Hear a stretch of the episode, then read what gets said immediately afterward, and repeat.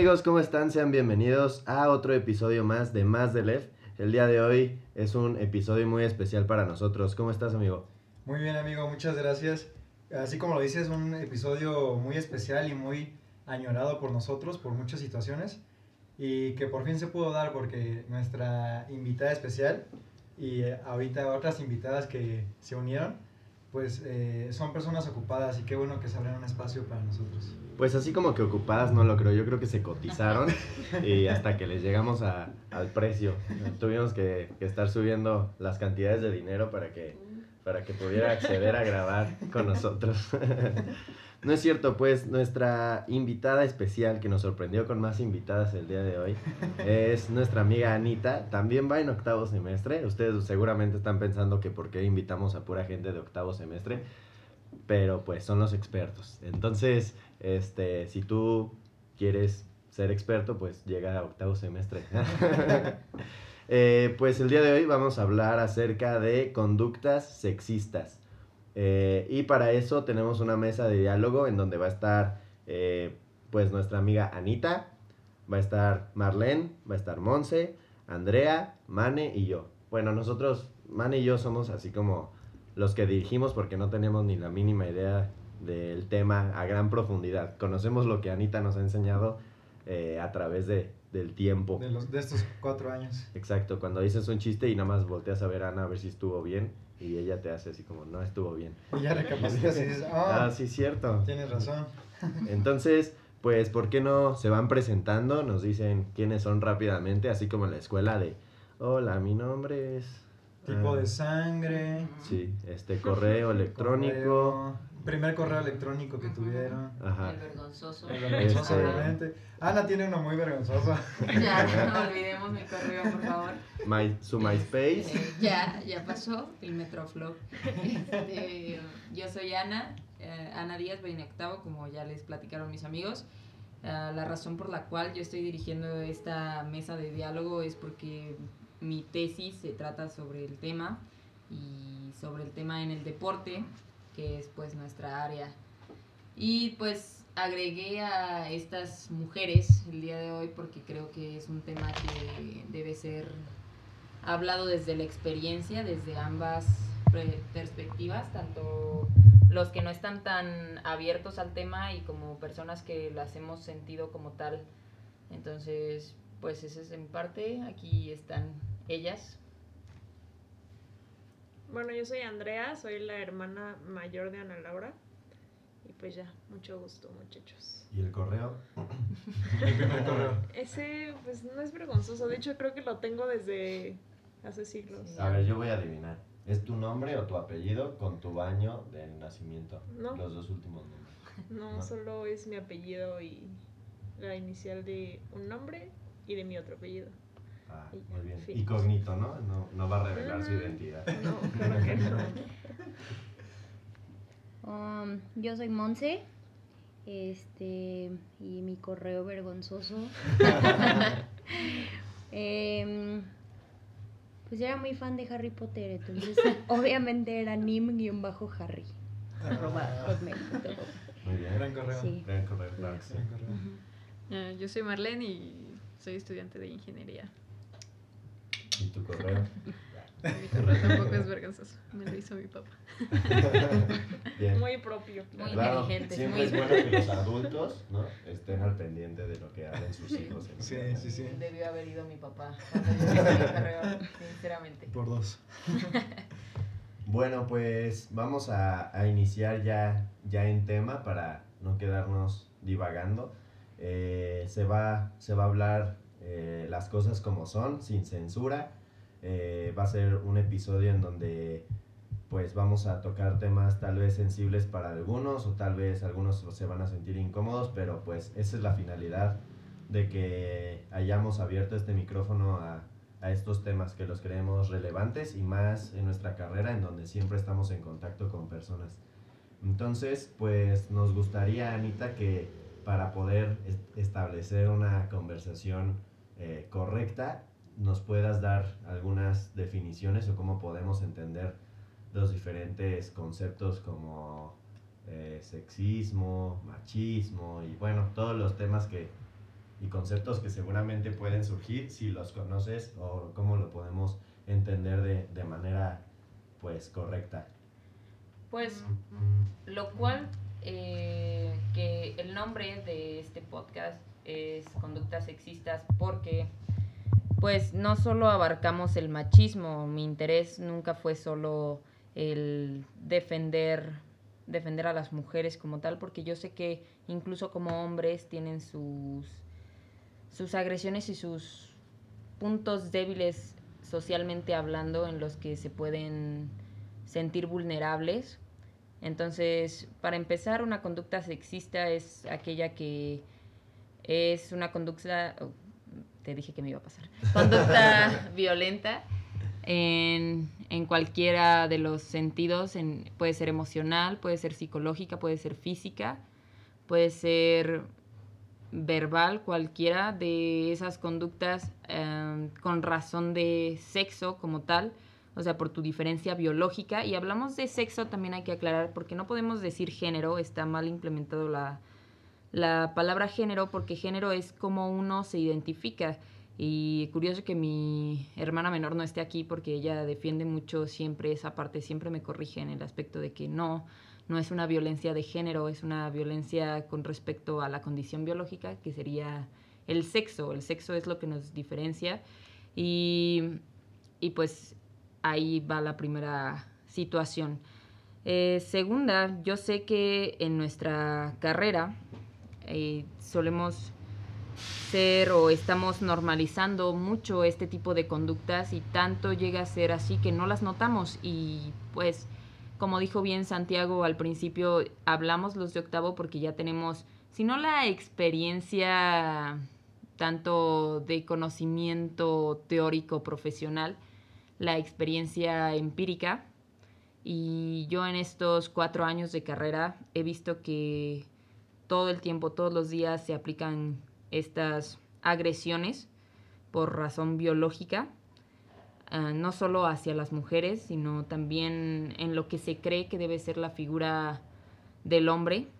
Y esa fue la razón por la cual me impulsó a tomar esa decisión con respecto a mi tesis. Y pues siempre me han llamado esta clase de temas. No sé si quieran abordar alguno primero en específico o en, en, un sentido más particular, en nuestro caso como licenciatura, lo que se vive todos los días y que ya lo tomamos como normal y que lo hacemos hasta cotidiano. Entonces, no sé, amigos, qué, qué aspecto queramos abordar primero. Eh, vamos a empezar con algo más general y terminamos en lo específico de la licenciatura. Entonces, eh, si nos puedes hablar mmm, a grandes rasgos, eh, por ejemplo, ¿qué es el machismo?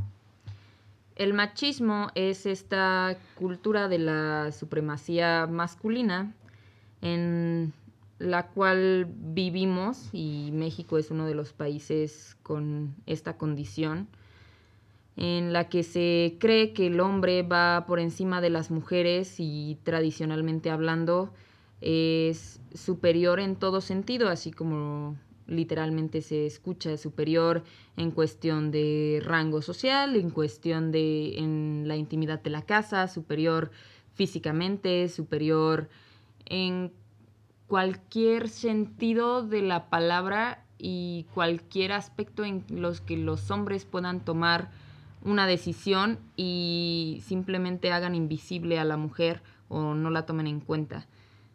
No sé si Monse nos quisiera aportar algo. Hablo de Monse porque ella es psicóloga, entonces no sé si quieras aportar algo a lo que yo dije en rasgos generales del machismo. Mm, ok. Este, pues no sé. Yo creo que hay muchos este, rasgos o tendencias aquí en México este, de esto que tú acabas de mencionar. Y muchas veces yo creo que es importante también mencionar que es parte ya de la narrativa, ¿no? Como esta parte de que dices, ay, un hombre, no sé, es más fuerte, un hombre este, es el sustento de la casa. Eh, muchas veces no tomamos el sentido, es por eso que le llamamos narrativa, es únicamente un diálogo que va pasando como, pues por decirlo así, de generación en, en generación y que muchas veces no tomamos este sentido al que me refiero de, de hacer consciente lo que estamos diciendo y lo decimos únicamente por... por Por default, ¿no? O sea, Ajá. porque es algo que venimos acarreando desde hace muchísimo tiempo y supongo que porque nacemos en ese entorno, creemos que es lo más normal, entonces yo creo que el trabajo más difícil, sobre todo con la sociedad de ahorita, es desaprender todo ese machismo que venimos cargando desde hace muchísimo tiempo.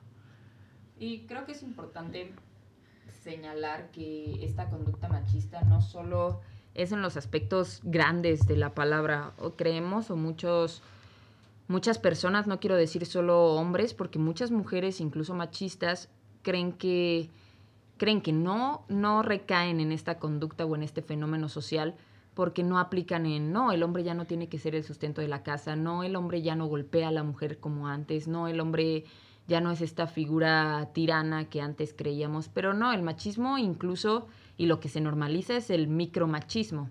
Y el micromachismo es incluso, yo creo, más peligroso que, que una conducta machista más grande, porque si bien sí se da esta conducta machista agresiva, violenta, que da miedo y que hace a las mujeres eh, menos y sentirse menos en esta sociedad, el micromachismo lo tenemos tan normalizado que incluso las mujeres lo aplicamos y no nos damos cuenta de eso.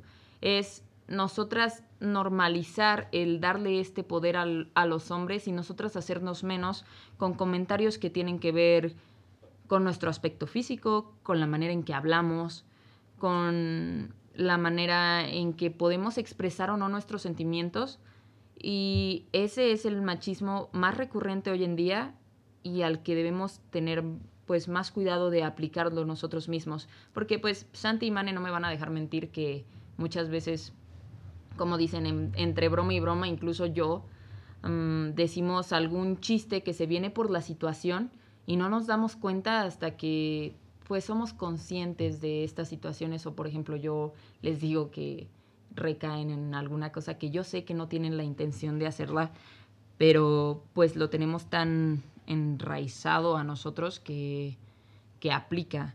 Entonces, pues es hablar de todo esto y hablar de cómo darnos cuenta del micromachismo, cómo atenderlo y cómo no aplicarlo, porque claro, podemos lavarnos las manos y decir que no somos machistas porque ya no hay una situación tan desigual con las mujeres, en realidad es que sigue existiendo todos los días, todo el día, en la escuela, y una vez que, o sea, lo hayamos percatado, verán que es más común a cada segundo de nuestra hermosa facultad y nuestra hermosa carrera eh, que existe y está súper latente más porque pues obviamente nuestra población es en mayoría hombres y las mujeres yo yo me atrevo a decir que también muchas mujeres de nuestra licenciatura también son muy machistas. Muy bien. Y ahora la, la siguiente pregunta sería, eh, ¿qué es el feminismo? El feminismo, ok. Hay que aclarar una cosa. Está el machismo y su parte contradictoria no sería el feminismo, sería el embrismo. El embrismo es esta situación contraria al machismo que es este, esta eh, sensación o sentir de las mujeres superior a los hombres. Y eso es el embrismo. Eso es lo contradictorio, lo contradictorio al machismo. Es la parte opuesta completamente. Ahora, el feminismo. El feminismo es este movimiento social que busca la equidad entre hombres y mujeres. Y hablo de equidad porque la igualdad, sobre todo en materia de nuestra licenciatura de deporte, de cuestiones en aspecto más fisiológico, no puede aplicar la igualdad siempre. Entonces, es la equidad, buscar la equidad entre este aspecto biológico del que hablamos, es la equidad entre hombres y mujeres. No hay que confundir el embrismo con el feminismo porque ahí es cuando empiezan todas estas terminologías erróneas que también recaen en una conducta sexista como vamos a hablar de feminazi, que no ni siquiera mencionarla como hasta me da gárgaras en la boca. Entonces, hay que diferenciarlo y pues saber que el embrismo también existe. Claro que es un porcentaje muy mínimo, pero la- el movimiento feminista es esta lucha por la equidad de ambos sexos. Muy bien. Algo más. y por ejemplo, si, si es una lucha eh, de, los, de las dos partes, o sea, tanto de hombres y de mujeres, ¿por qué crees que es, que es más cargado? O sea, que siempre que pensamos en, femin- en feministas, es como las marchas con puras mujeres. Digo, hay por ahí algunos hombres que se agregan, pero, o sea, ¿crees que solo es por la desventaja? O, o sea, digo, en la desventaja social en el sentido de que ellas, en teoría, son las que se sienten oprimidas por el, por el hombre o por la desinformación que tenemos como hombres acerca de las conductas que nosotros tenemos. Creo que recae en dos cosas, en esta desinformación que tú mencionas y en una cultura machista predominante. O sea, ¿qué pasa con un sentido machista tradicional que escucha eh, el machismo y el feminismo? Se oyen prácticamente contrarios. Entonces, sin esta, es la combinación de las dos, entre la cultura machista y la desinformación. Las personas en general creen que es este levantamiento femenino que solo busca que las mujeres tengan más poder y quitarle el poder a los hombres y es completamente lo opuesto, busca busca la equidad y ¿por qué hay más mujeres? Porque creo que hay una preocupación mayor por parte de las mujeres por esta equidad, porque si bien hay un porcentaje de, de vulnerabilidad social hacia los hombres, el porcentaje comparado hacia el de las mujeres es tremendamente diferente.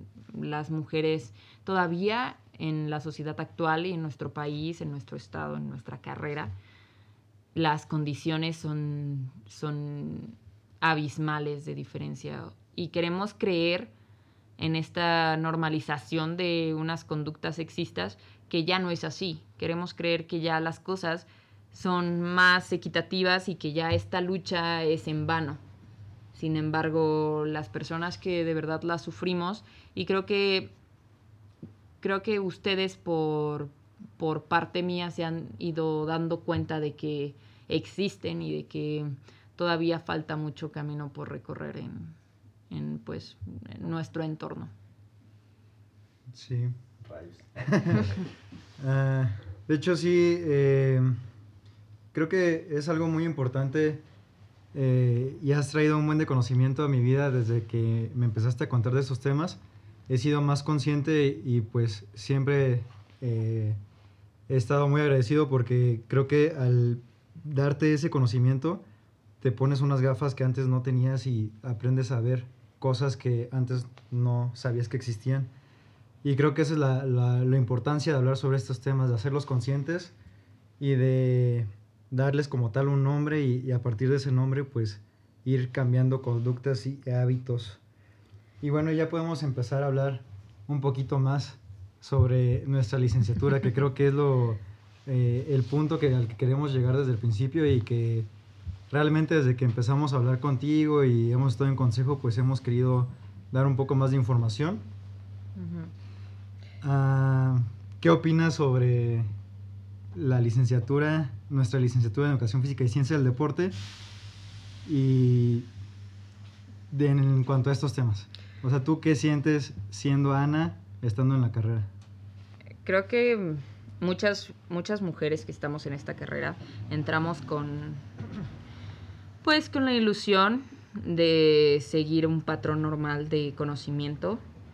Sin embargo, hay muchos, muchos como golpes de realidad, por así decirlo, que no, exactamente como tú dices, que a veces no somos capaces de ver hasta que te informas y hasta que sabes lo que está sucediendo cuando me pasan ciertas cosas. Y les he platicado como todas mis anécdotas, yo creo, de cuestiones en las que yo me he sentido violentada, por decirlo así. Tampoco se crean que alguien físicamente me ha llegado ese tipo de conductas, ¿no?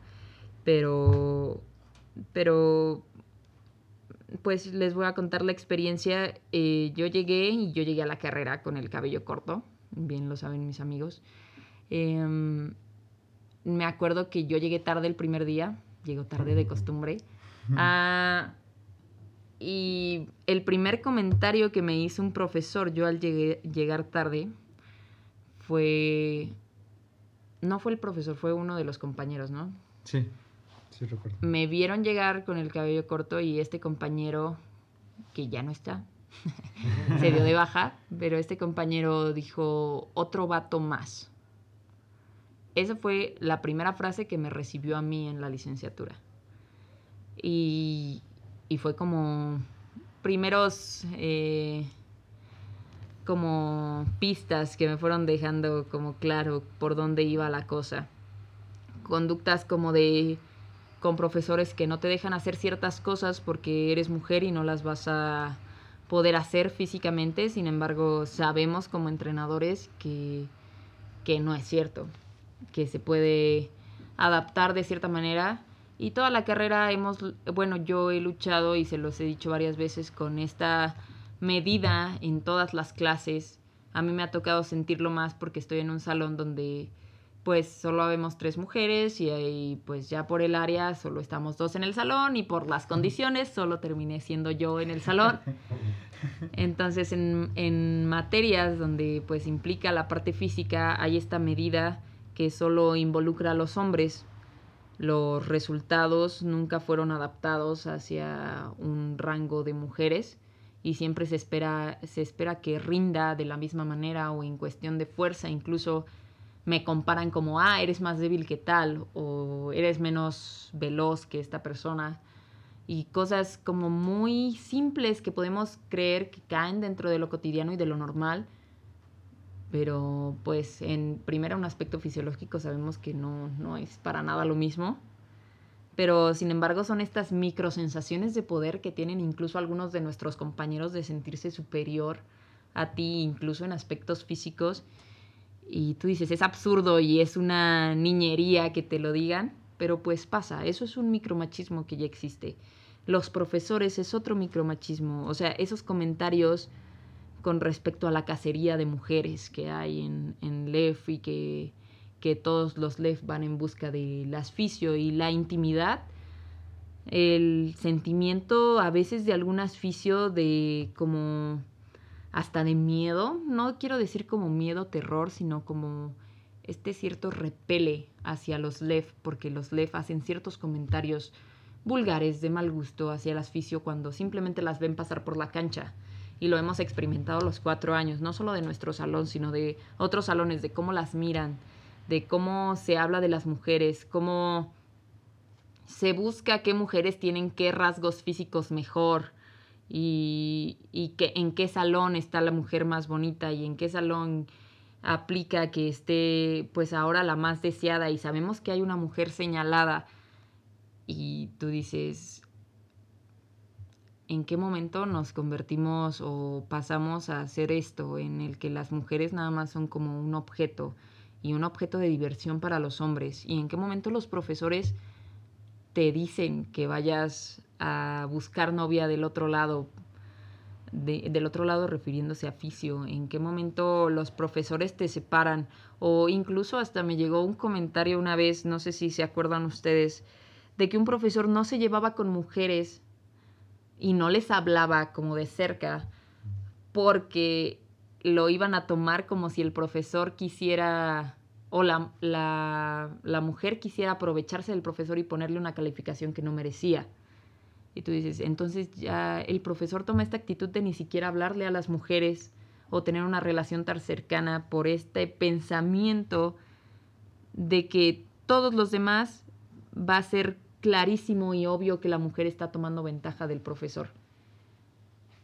Entonces, te, la verdad te saca de onda, por decirlo informalmente hablando. O sea, sí, te, sí es un golpe de realidad muy duro y que si no sabes observar todas estas conductas, dices, relax, o sea, eh, no pasa nada, tú eres una exagerada todo el tiempo, todo lo ves mal, todo es machismo para ti. Esa frase como es repetida, todo es machismo para ti, todo lo que ves, cualquier broma que, que decimos afecta.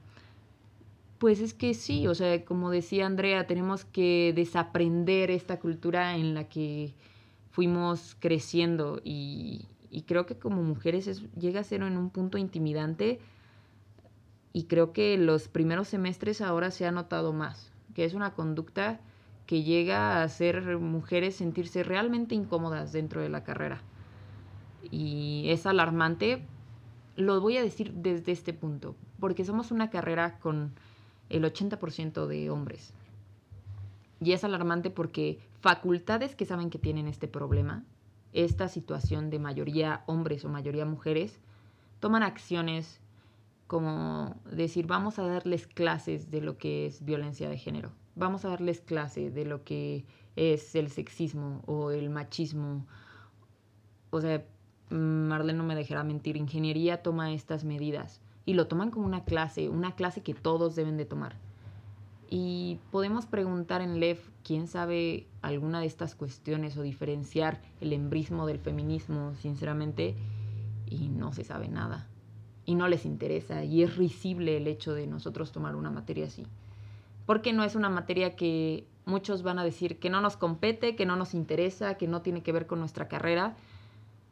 Pero a ver, ¿por qué los ingenieros la toman si ellos no van a trabajar con personas y nosotras que vamos a trabajar con adolescentes, con niñas, con, con personas en general? ¿Por qué nosotros no tomamos esas materias? ¿Por qué la coordinación no es consciente de que debemos de saber esos temas y de abordarlos de manera correcta? Nos dan una capacitación de prácticas de tres horas y creen que con eso vamos a estar listos para saber qué hacer.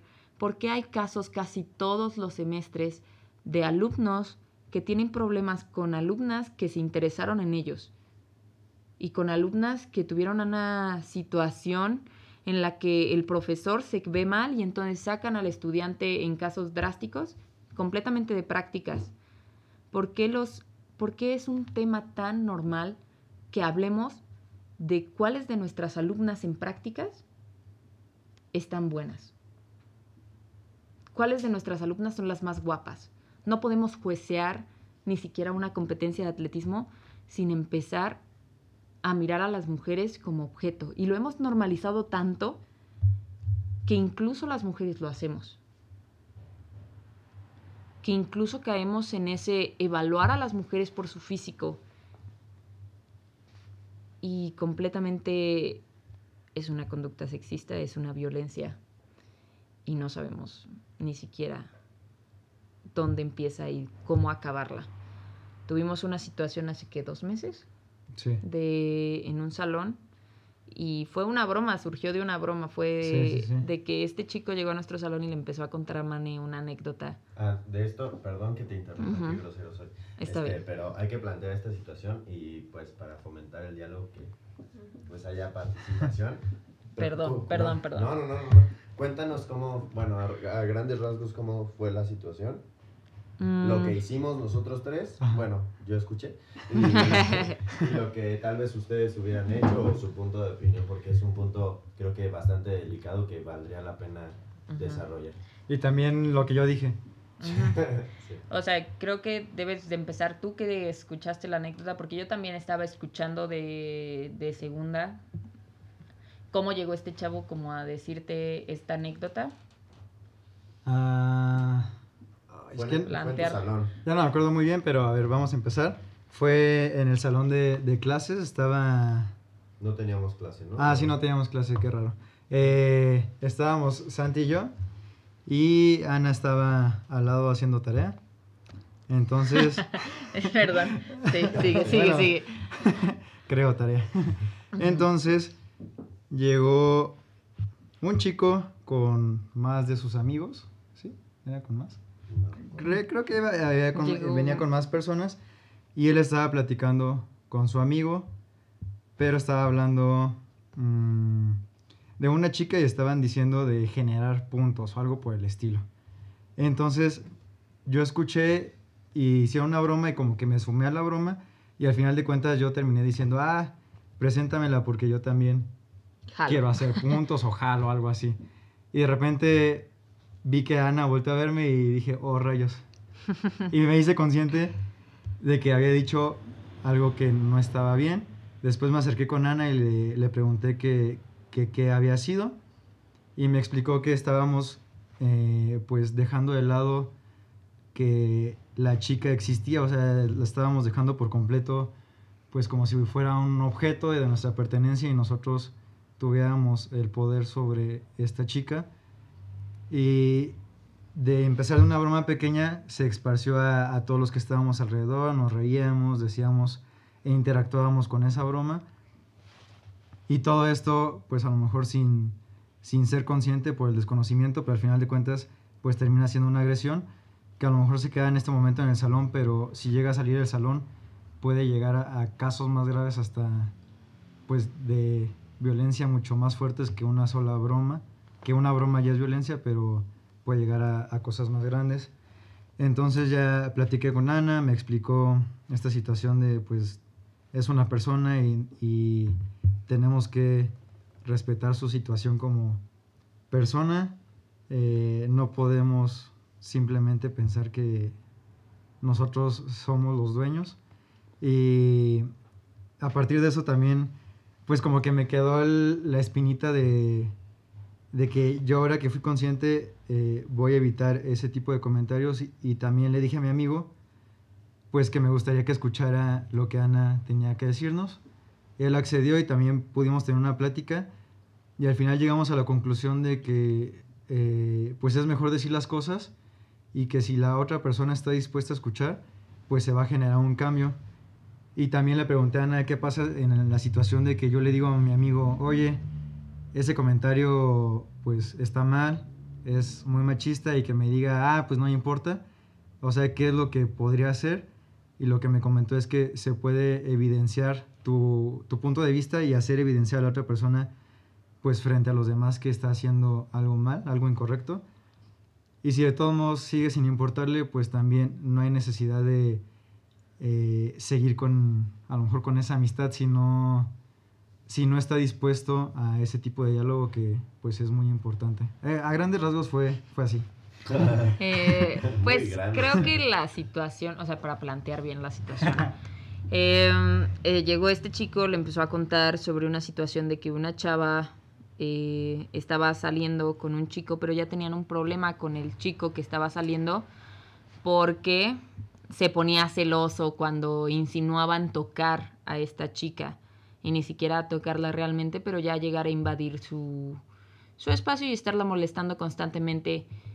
Y al chico, obviamente, con el que salía, el oficial, pues le molestaba y ellos le hacían comentarios como. Como voy a hablar con. Como literalmente se escuchaba, como qué marica o qué joto, que. que pues se ofenda por cosas así, si somos sus amigos, pero llegó a tal punto que el chavo también admitió de que a la chica también le molestaban ya estos comentarios y aún así seguían haciéndolo. Y el problema ya ni siquiera era con la chica, sino era entre los hombres, entre estos hombres que querían molestar a la, a la mujer por querer insinuar que estaban con ella, querer insinuar que se le acercaban. Y este chico que sí salía con ella y se molestaba y estos jóvenes como pues lo, lo llegaban a, a hostigar ya al punto de que había una segregación en el propio grupo por esta situación y que ya la chava completamente estaba anulada de la situación, que ya no importaba siquiera su opinión, ya era un problema entre hombres. Entonces, pues sí hablamos con, con él y decirle que si ya a la chica le molestaba, pues ya no tenían que hacerlo si se consideraban sus amigos.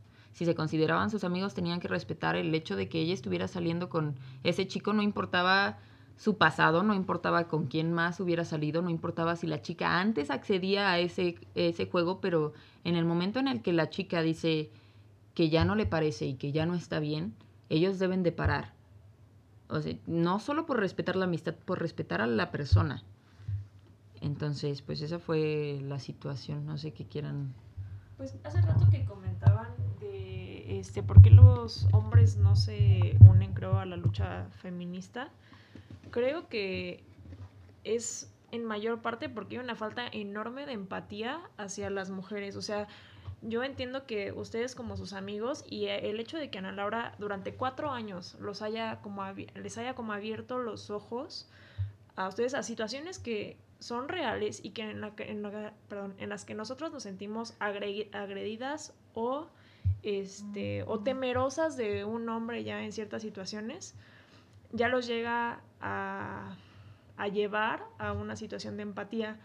Pero hace como unos días vi una imagen en, en Instagram de respetar, que decía, respetar a las mujeres que te parecen atractivas no es respetar a todas las mujeres.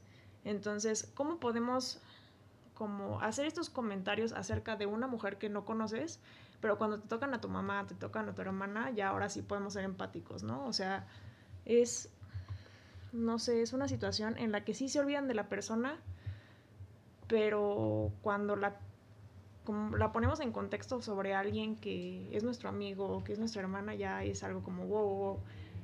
Pero sí siento que, que es una falta de empatía muy grande y que hasta que los hombres puedan verse en esas, ese tipo de situaciones que obviamente son polares, o sea, son cosas que es muy difícil que le pase a un hombre, o sea, este tipo de acoso, porque pues es un acoso, ¿no? De cierta manera, este, en este tipo de, de miedo en el que nosotros sentimos y sentimos a veces hasta todos los días cuando caminamos en la calle, cuando incluso, por ejemplo, en Facebook que nos dan solicitudes de amistad como chavos que es como, no lo conozco, ¿por qué me está como... Que te piden fotos, o sea, Ajá. que te agregan y te piden fotos.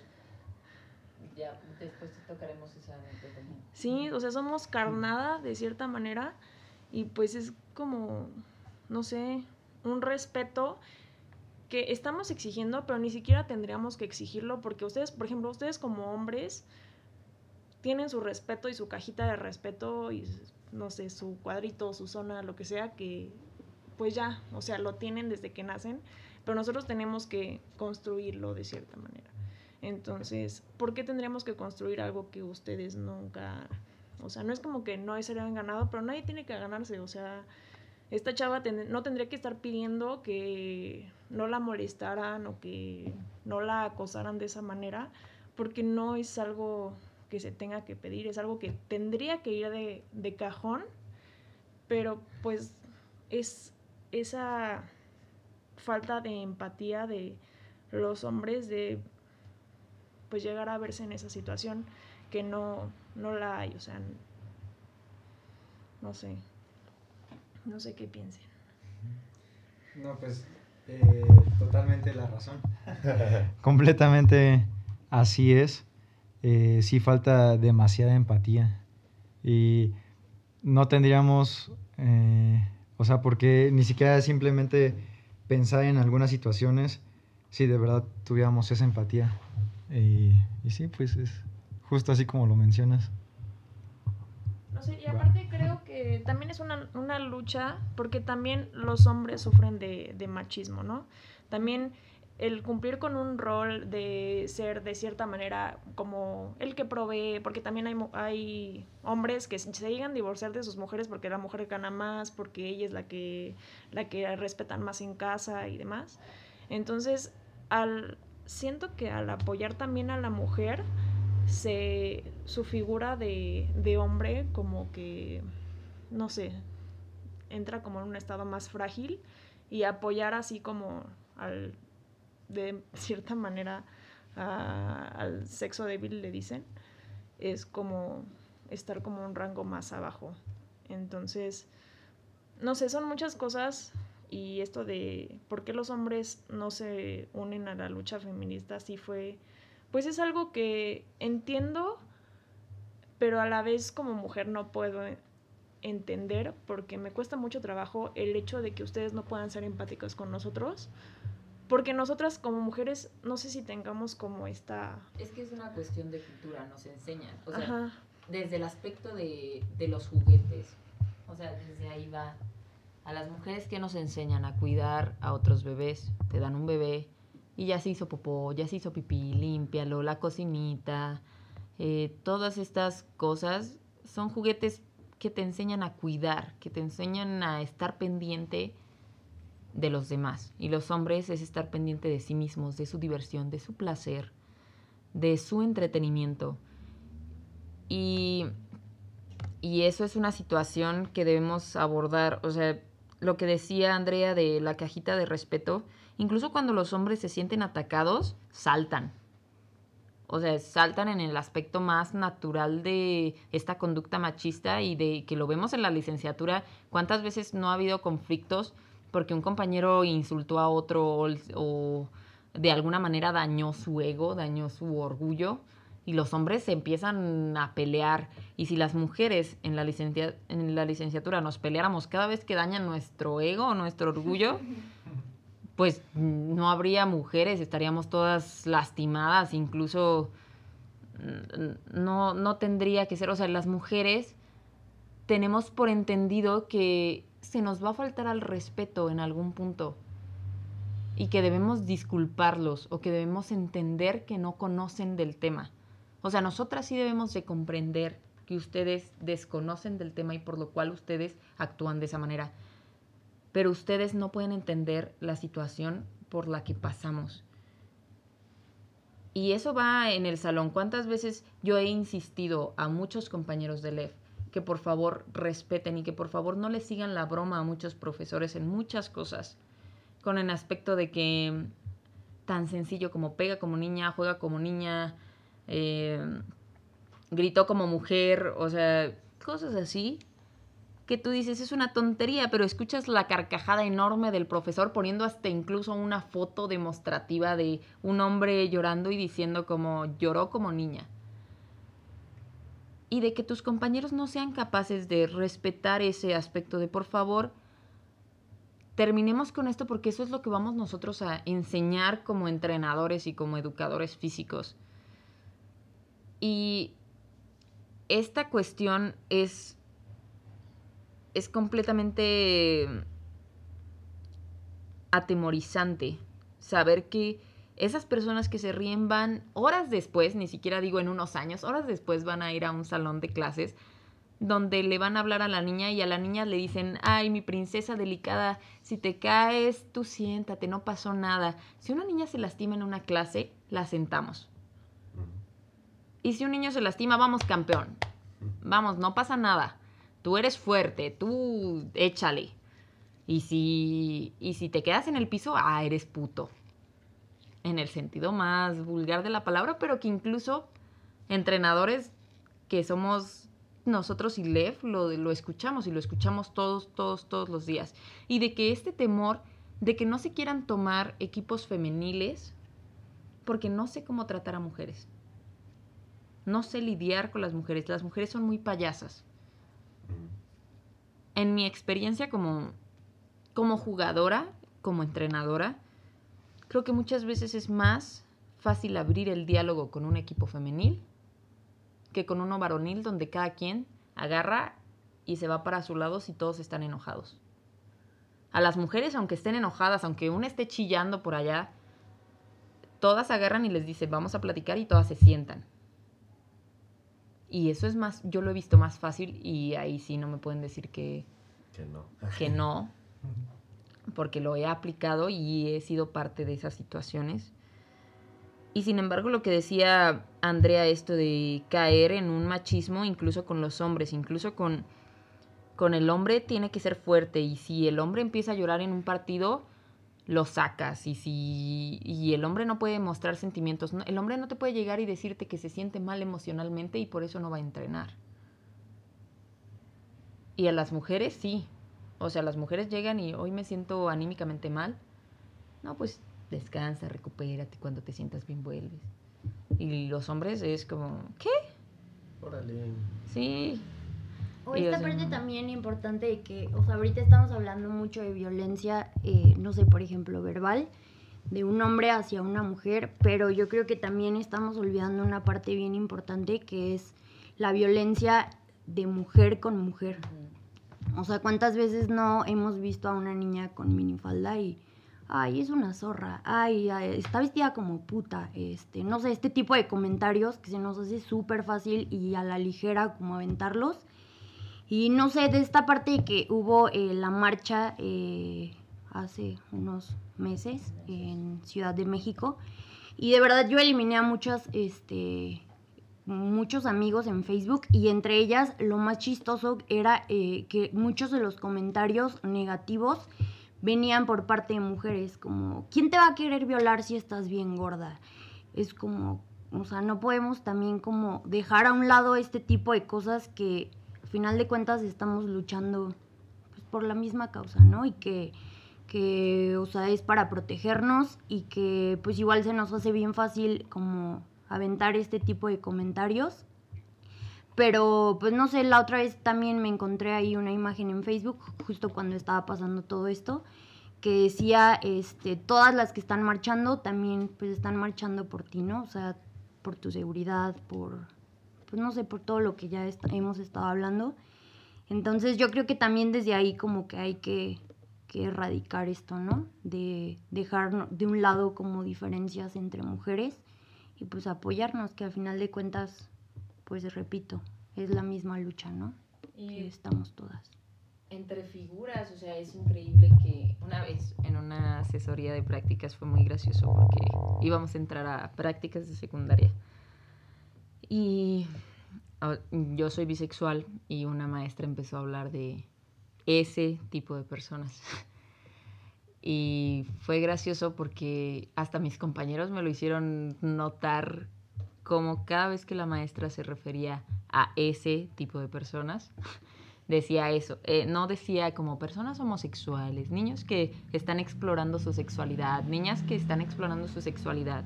Ella decía como, ella creyéndose muy inclusiva, decía ese tipo de personas, ese tipo de actitudes, ese tipo de situaciones incómodas, muchachos mujeres que nos enseñan a lidiar con situaciones en docencia, en entrenamiento, que también son machistas y que lo desconocen. Tristemente, lo más triste no es que se aplique la conducta, no es que pase el fenómeno muchas veces, es que se desconozca, es que les digas como profesor o profesora está recayendo en esta situación, en esta conducta sexista y ellos te digan, como unos te dan el avión, como sí, lo voy a checar, otros digan, ¿qué? No me parece, creo que creo que ya estás muy metida en ese tema. Y o otros ni te tomen la palabra. Y lo digo desde la experiencia, no puedo, o sea, y no me dejarán mentir Santiago y Emanuel aquí. Todas estas situaciones me han pasado todas estas situaciones con profesoras que yo, yo tuve que entrar en una, en una discusión con ellas por estas, esta situación o simplemente el hecho de, de que a veces incluso hasta como, como formadores creemos ciertas capacidades, todos estos prejuicios que hay, que son infinidad de prejuicios sobre la cuestión de sexo, pero incluso el hecho de que, digamos, la capacidad masculina por excelencia, la capacidad física es la fuerza y la capacidad física por excelencia de las mujeres es la flexibilidad. Y gracioso es que yo como mujer en la carrera en la que estoy, yo soy cero flexible. Y siempre llegábamos a una clase en la que pues teníamos que estirar o algo así y, y, a ver las mujeres y yo no llegaba ni a mis talones y las maestras o los profesores, ¿qué pasó? ¿Qué pasó con esta situación si tú eres mujer? O sea, sabemos que la capacidad se puede desarrollar incluso más en mujeres, pero no siempre aplica. Y no siempre aplica, no solo me refiero a las capacidades físicas. Los hombres no siempre tienen que ser fuertes, físicamente, emocionalmente, en todo sentido. Aprender la fuerza y la fortaleza de la vulnerabilidad en nuestros estudiantes, en nuestros entrenados y en nuestras mujeres en los equipos, aprender las fortalezas que tienen y saberlas trabajar no importa cuáles sean. Andrea.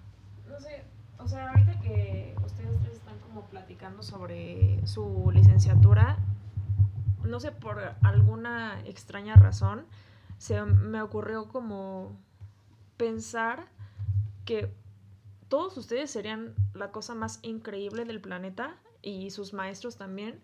si tomaran a los seres humanos por lo que son, ¿no? O sea, por sus capacidades, no por lo que, todo el prejuicio, o sea, si todos sus docentes se quitaran todo el prejuicio de las niñas son así y los niños son así, y se dedicaran a entrenar deportistas por lo que traen, por lo duro que trabajan, por las aptitudes y, y pues su trabajo en cuanto a esfuerzo y a sus ganas de superarse, seríamos la cosa más increíble en, en deporte y, y, en todo. O sea, si lo tomaran así como, ah, pues me vale si Ana Laura es este niña, lo que sea, y si tiene más capacidad para esto, a lo, a lo mejor no tiene flexibilidad y así, pero también tiene otras aptitudes sacan lo mejor de ella y le explotan para hacer lo que ella quiera, ¿no? O sea, si ella tiene como una meta, por ejemplo, en el básquetbol que le gusta un buen, y este, y toma eso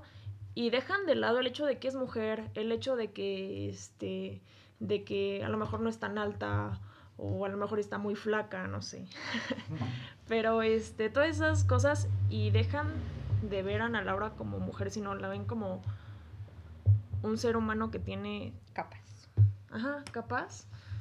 Seríamos todos increíbles en, en lo que nos propusiéramos prácticamente, pero ahorita que, que hablan como de su licenciatura y viniendo yo de una licenciatura completamente diferente que es gastro, que ahorita en este tema como sexista, para mí mis compañeros era como, todos mis compañeros, yo siempre le decía a mí como mis amigas que no estudiaron gastro, es como, tu novio ideal es un, un güey gastrónomo. O sea, sin pedo, sabe trapear, sabe, sabe barrer, lo metes a lavar los trastes, sabe cocinar, o sea, es increíble, ¿no? Y este, y nadie lo juzga por eso. O sea, es, hablo de una licenciatura en la que a mí me vale madre si eres hombre o lo que sea, pero pues tú trapeas y te toca trapear, barres y te toca barrer, ¿no? Pero nadie viene como con esta predisposición como ustedes de, ah, pues es hombre, voy a entrenar hombres. O sea, o es mujer, yo no las toco y, y pues a, habrá alguien que sí quiera trabajar con mujeres, pero yo no los trabajo, ¿no? O sea... No voy a cocinar para mujeres. no. No voy a O sea, sí cocinar ya- para hombres. Entonces, también con la cuestión de, de las cosas que les enseñan como los talleres de violencia de, de género. de género y así, ¿por qué en su licenciatura no aplica?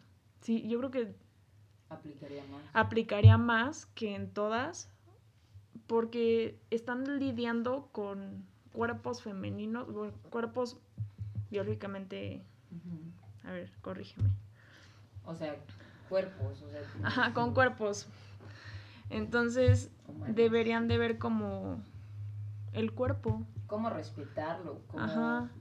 cómo abordar, incluso en deportes que se exige como más contacto.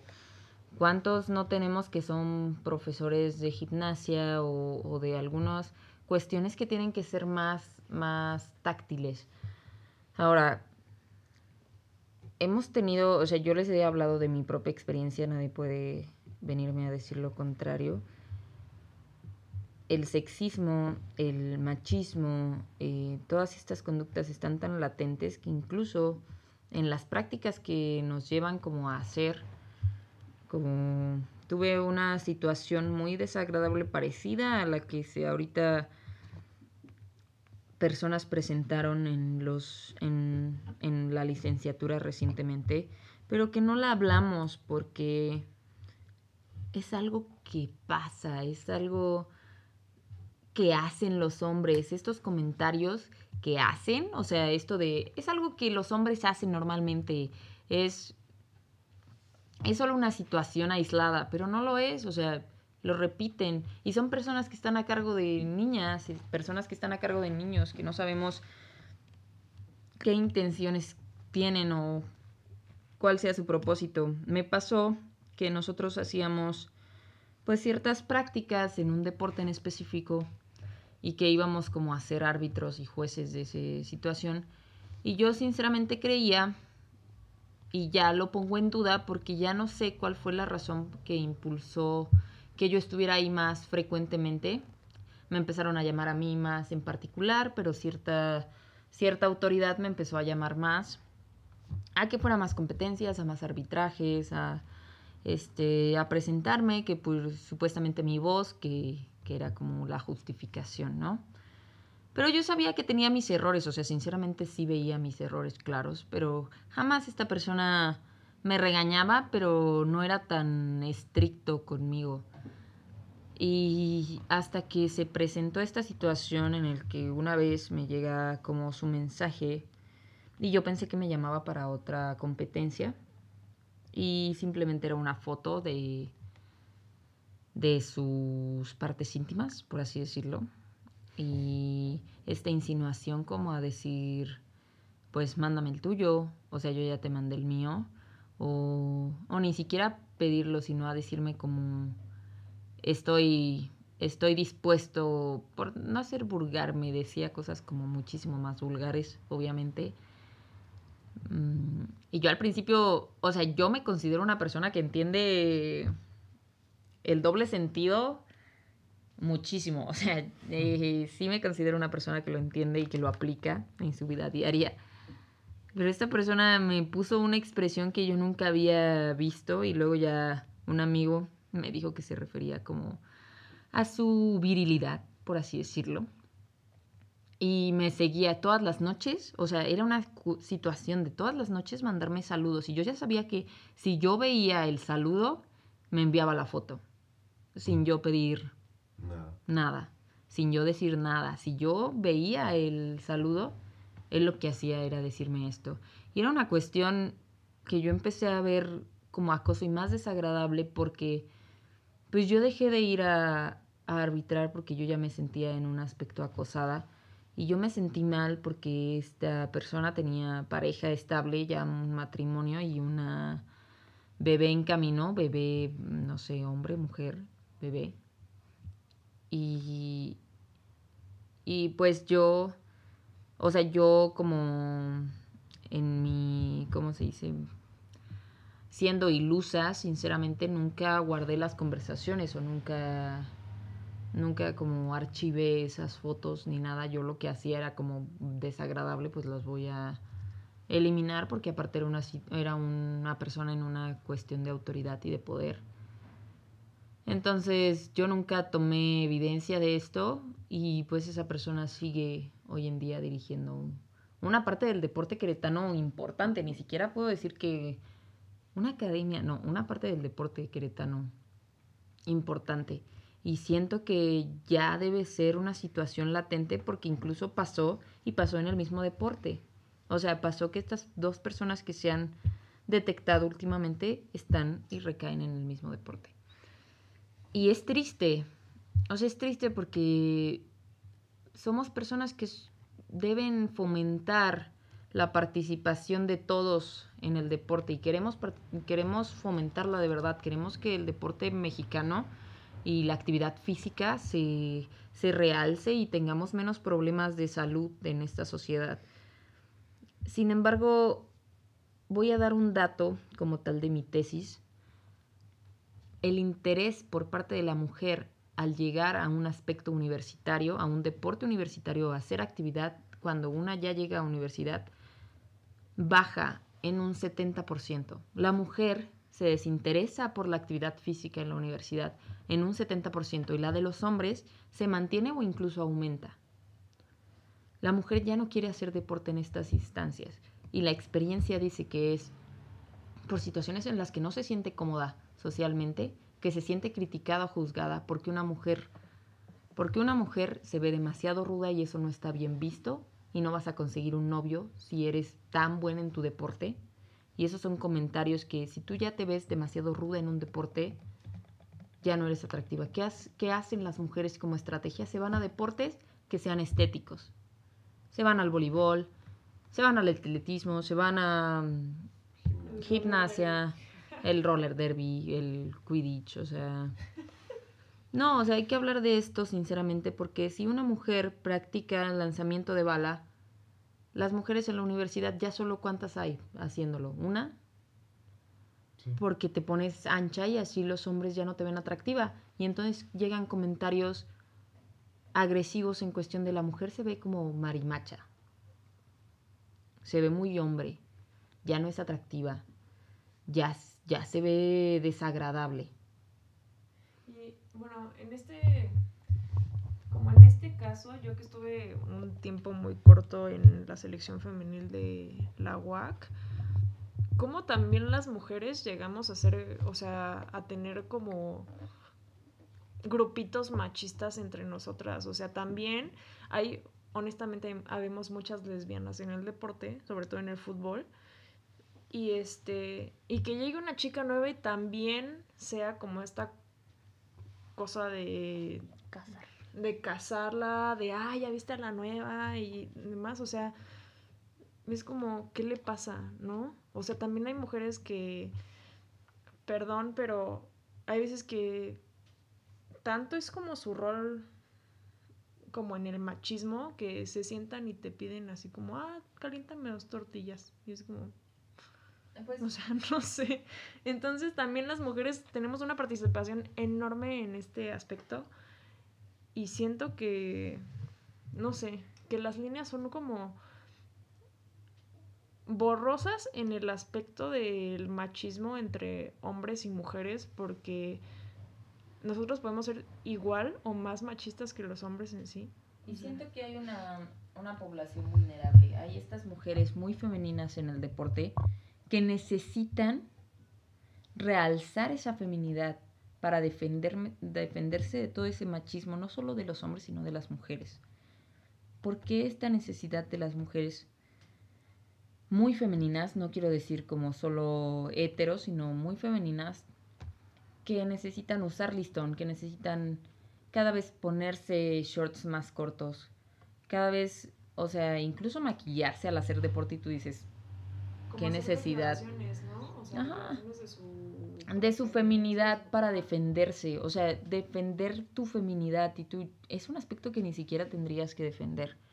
O sea, tu calidad como mujer no se ve afectada por lo que tú practiques o nada, o sea, por nada debería de verse afectada tu calidad como mujer y sin embargo es un objeto de crítica de mujeres y hombres en esta conducta machista horrible en un aspecto acosador, en un aspecto feroz, incluso, o sea, ¿por qué la mujer constantemente debe de defender su feminidad de las críticas, de todo al practicar deporte? Porque, o sea, sabemos que, pues obviamente el aspecto masculino no se ve afectado, o sea, en, al aplicar o al hacer ejercicio. Un hombre entre más ejercicio haga, se ve mejor. Pero incluso estas, estos hombres que no tienen esta actitud tan, tan macho primitivo, tienden a actuar a la defensiva. No sé si les ha tocado, como estos hombres que no son tan evidentemente machos, em, tienden a, a actuar como a la defensiva cuando se les, se les ofende en este aspecto, como no, no eres tan fuerte, no eres tan intimidante, no eres tan poderoso, e incluso se les segrega a todos estos hombres que no son evidentemente, pues, ¿cómo decirlo? superiores en el deporte por sus cualidades físicas se les segrega también. ¿Cuántos hombres no han visto que son bajitos, flaquitos, no tienen esta, esta como corporalidad enorme y se les señala y no se les agrega? Tienen que demostrar su, su poder en respecto a velocidad o en respecto de hacer menos a otro o hasta se vuelven como personas agresivas en todo sentido. ¿Y en qué deportes es, es más aceptado eso y en qué deportes no? ¿Y qué deportes señalamos como más femeninos y más masculinos? También es una cuestión tremenda y para seguir hablando de deporte, conductas sexistas, de todos estos temas, tenemos un, un camino muy largo que LEF, la, la licenciatura, no se ha preocupado ni empezar a hablarlo, ni empezar a preocuparse, en dijeras hablarlo y ni de solucionarlo en aspectos de rango de, de, pues más arriba, de la equidad en el profesorado, o sea, de, de fomentar la participación de las mujeres en todas las actividades.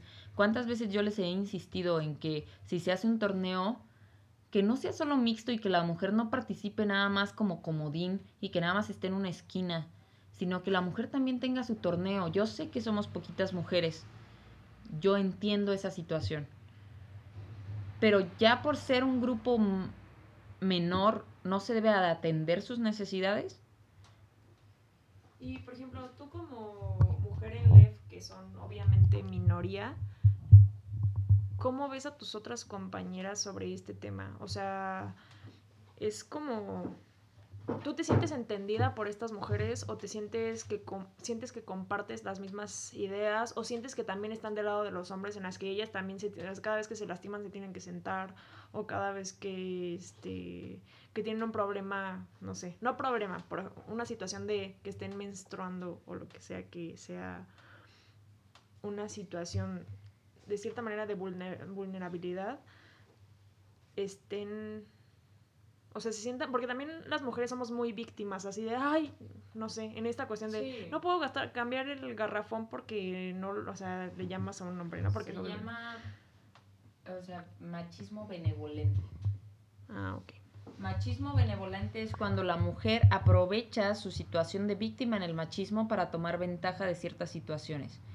Y a lo que preguntas con respecto a que la, cómo me siento con con mis otras compañeras, con las mujeres de LEF, creo que hay una desconexión como comunidad. Creo que nunca sabemos que estamos segregadas y así nos quedamos. Nunca ha habido como una reunión de todas las mujeres de LEF, tampoco. Y siento que muchas desconocen el tema y siento que muchas ya lo normalizan y lo hacen parte de sí y recaen, incluso si no tenían conductas machistas o conductas sexistas, ahora las tienen porque la misma sociedad te va jalando a... Como que sufren en silencio, pero lo normalizan y... Ajá, y hasta que pasa algo grave, sí saltan, pero incluso saltan como, cohibidas, como saltar a medias, como, oye, oye, escúcheme profesor, tengo este problema. Y el profesor le dice, sí, ¿qué pasa? Así agresivamente, y no, nada. O sea, a ese grado de machismo llegamos en la licenciatura, que las mujeres ni siquiera se den cuenta. Y eso creo que es lo más desesperante, que incluso yo he hecho comentarios con respecto a ciertas conductas sexistas. Sexistas, voy a hablar como sexistas, homofóbicas,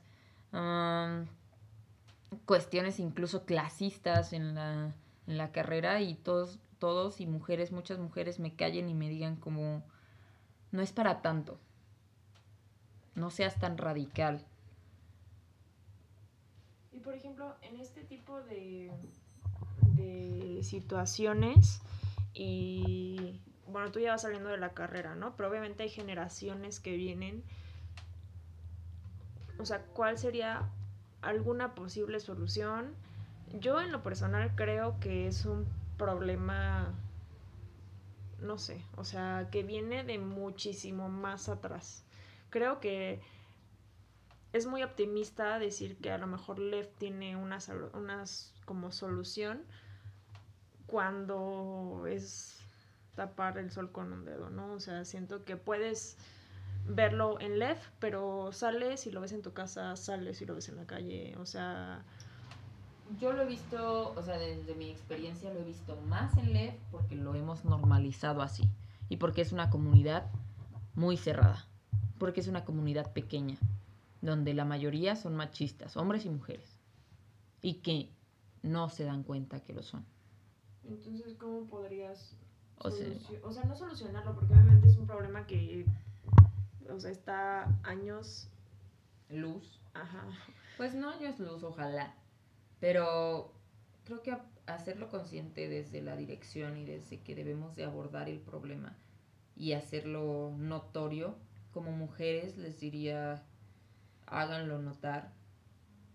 Es difícil y muchas veces te van a reír y otras veces te van a tirar de loca y otras veces siempre que hagan una broma te van a voltear a ver como mis compañeras.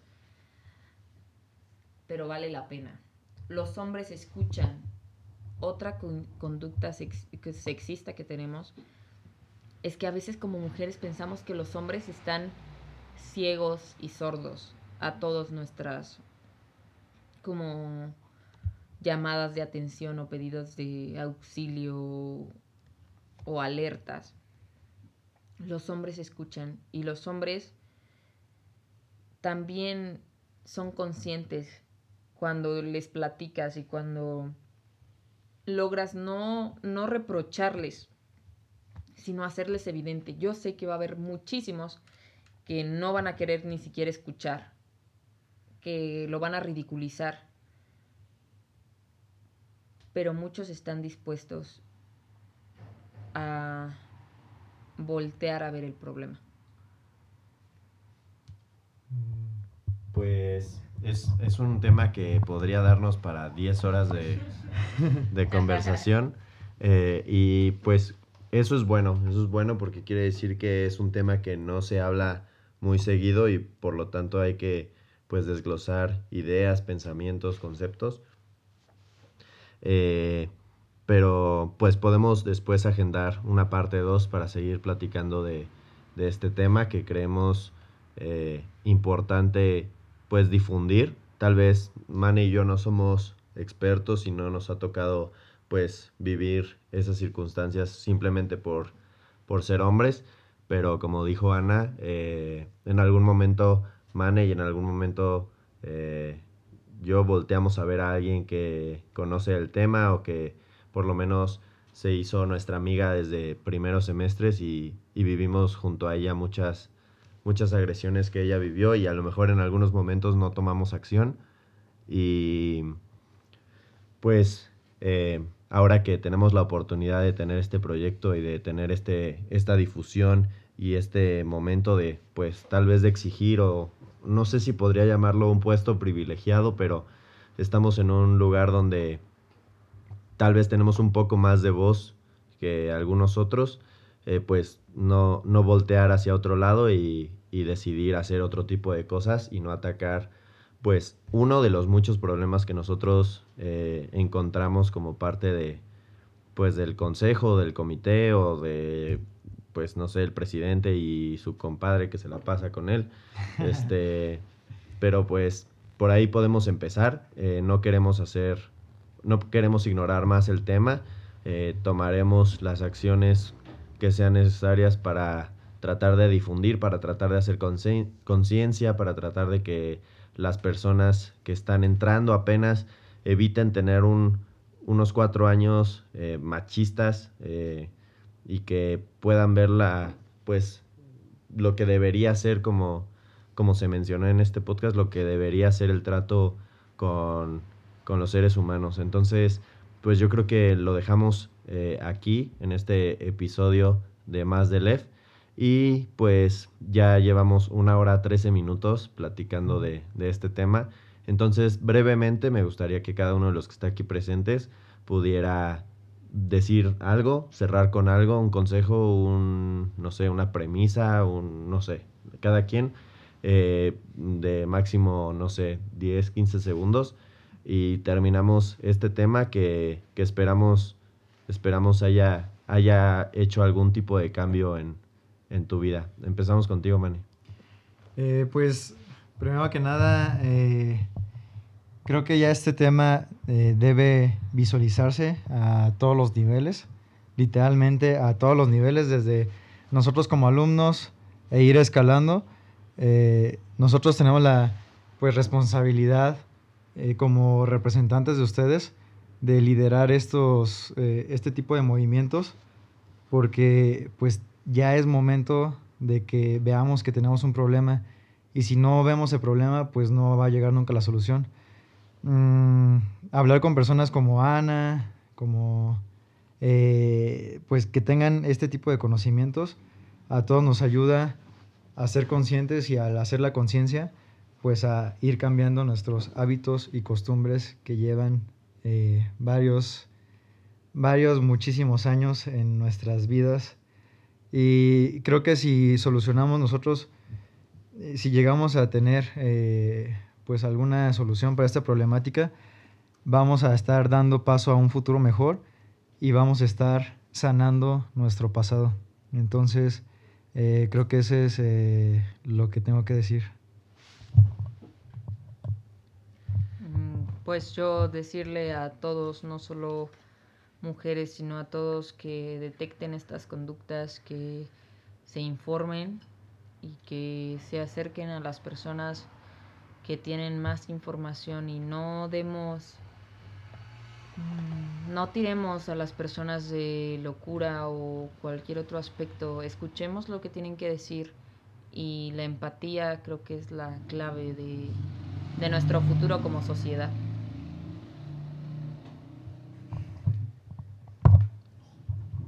Ok, eh, pues yo creo que es eh, cuestión de reeducación y poquito a poquito irnos reeducando de manera individual para poder educar a otros.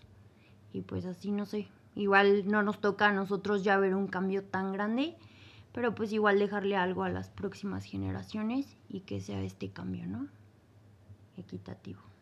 Pues yo nada más pues quisiera agradecer a pues a ustedes chavos porque yo creo que se ve como uno de los más grandes cambios en el aspecto de que mi hermana, yo sé que mi hermana tiene como la fuerza y la fortaleza, no sé si sea lo mismo, pero suena diferente, este, para hacerse escuchar, ¿no? Y para exigir lo que ella cree que le toca, ¿no?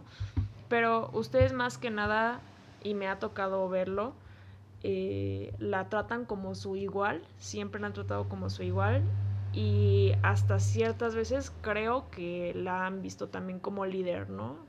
Y creo que son esas actitudes y ese tipo de ideologías y de formas de ver las que necesitamos nosotros de ustedes como hombres, porque no solo la ven, sino que la tratan como su igual.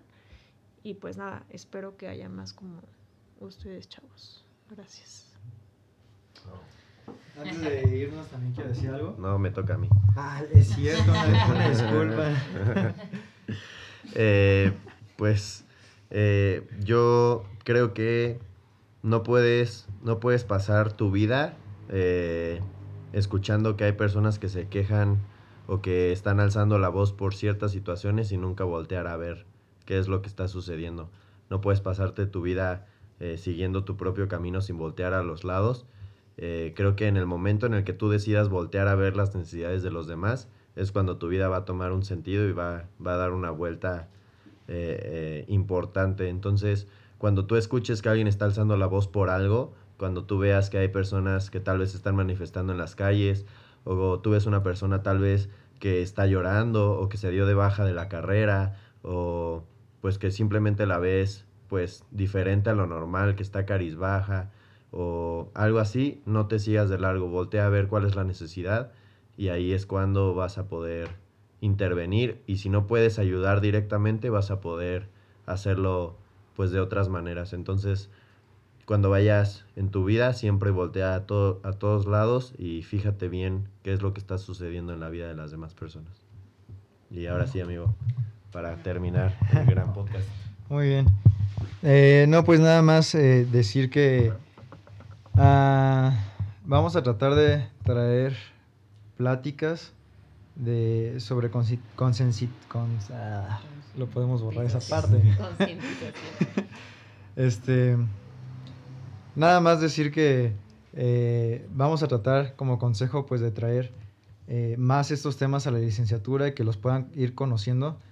El semestre pasado tuvimos la plática, la ponencia sobre masculinidades. La impartió eh, una persona que nos explicó súper bien eh, cómo podíamos vivir la masculinidad desde otras perspectivas y otras visiones que a lo mejor nunca nos enseñaron o nunca nos permitieron. Y estuvo súper padre. Lo que me llamó la atención de esa eh, plática fue que un maestro no quiso estar ahí y se llevó a todo su salón diciendo que esas pláticas no servían para nada. Y resulta que nos hicieron de nuestro conocimiento, nos informaron que ese maestro eh, fue despedido de la licenciatura por un caso de acoso hacia una alumna. Y pues desde ahí se ve y se nota que no, eh, la falta de empatía y que aparte de que él sabía eh, lo que estaba generando no permitió a su, a su grupo que lo conocía simplemente para él tener poder. Y al final de cuentas se destapó toda esta situación ya que gracias a que una persona pues decidió hablar. Y me quiero despedir con una frase. Eh, en el consejo pues hemos tratado de siempre luchar por las causas justas y creo que me había faltado encontrar una frase que nos identificara y pues la, la, vi y me gustó mucho. Eh, que el injusto no me sea indiferente. Entonces, eh, siempre que tengan alguna injusticia, siempre que sientan vulnerables, pueden acudir con nosotros y tengan por seguro que el consejo va a estar para ustedes, que nosotros personalmente vamos a hacer todo lo posible para que ustedes estén bien y no vamos a permitir que haya una injusticia en su contra. Muchas gracias. Bueno, pues con eso despedimos el episodio de hoy. Muchas gracias por ser parte de, este episodio a los que están aquí en la mesa y a los que nos escucharon eh, esta hora y casi media. Eh, esperamos que, que no hayas, que cuando este podcast termine tu vida no siga igual, que haya cambiado aunque sea algo o que hayamos puesto eh, algo de interés en tu vida. Este, mi nombre es Santiago Lee. Mi nombre es Emanuel. Y nos vemos para la próxima. Adiós. Bye.